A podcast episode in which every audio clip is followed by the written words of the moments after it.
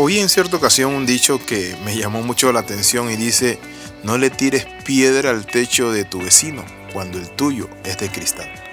Muchas veces nosotros como seres humanos cuando alguien falla, comete un error, nos decepciona, comenzamos a atacarlo en lugar de restaurar. Por eso hoy queremos compartir este devocional titulado Restaurando y no apaleando.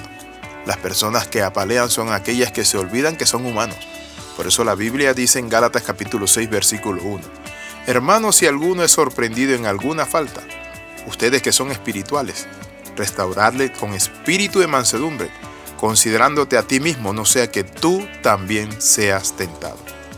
Cuando nosotros nos olvidamos de este principio, nos estamos olvidando de que el único que puede juzgar o juzgar es Dios. Él es el juez de toda la tierra. Por eso la Biblia dice no juzguéis nada antes de tiempo, porque Dios conoce las intenciones del corazón. Pero lo más terrible es que cuando nosotros juzgamos, nosotros nos condenamos a nosotros mismos. Por eso la Biblia dice, bienaventurado el varón que no se condena a sí mismo con lo que aprueba. Por eso la Sagrada Escritura nos dice, hermano, si alguno es sorprendido en alguna falta, ustedes, los que son espirituales, los que oran, los que ayunan, los que buscan de Dios, deben tener esta actitud de restaurarlo con espíritu de mansedumbre. ¿Y saben por qué lo hacemos? Porque nos consideramos a nosotros mismos, no sea que nosotros seamos tentados. Todos en la vida vamos a tener luchas, problemas, pruebas, tribulaciones, angustia, pero sobre todo tentaciones. La restauración del caído es un tema crucial y de suma importancia para el cuerpo de Cristo. Muchas veces somos como aquellos que vieron y sorprendieron a la mujer en el acto mismo de adulterio y la trajeron porque dijeron ellos ahora delante de Jesús la vamos a apedrear. Y luego le preguntan al Señor, Señor, ¿qué hacemos con esta mujer que la sorprendimos en el mismo acto, en la cama con el hombre, adulterando? Y Jesús solo le dijo algo, porque ellos insistían. La Biblia dice que él detuvo su dedo que estaba escribiendo en el polvo de la tierra. Y saben que le dijo, el que esté limpio de pecado, tire la primera piedra. Si usted está limpio de pecado, condene a quien sea. Pero si usted es un hombre o una mujer que tiene luchas, tentaciones, y como dijo mi mamá, el que no la tiene de manzana la tiene con la tía Chana. ¿Qué significa esto? Que usted y yo tenemos siempre debilidades en nuestras vidas. Y algo que nunca se nos debe olvidar es que el que condena es condenado.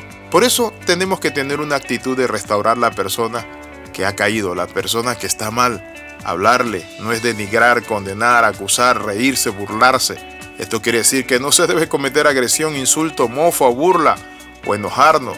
Debemos tener misericordia para no criticar, etiquetar, atacar, chismear, ayudar a la persona que ha fallado. Esto me ha llenado de mucho gozo a mí cuando en cierta ocasión alguien me dijo lo siguiente, que el hombre espiritual no condena, el hombre espiritual restaura, porque tiene la misericordia como brújula segura y en lugar de atacar, sana. Cuando la misericordia, dice la palabra, es grande, triunfa sobre el juicio.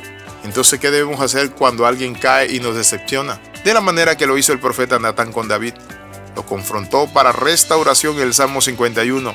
De la manera que lo hizo el apóstol Santiago cuando dice lo siguiente, confesad vuestras ofensas unos a otros y orad unos por otros para que seáis sanados. Por eso es que nosotros no estamos como jueces.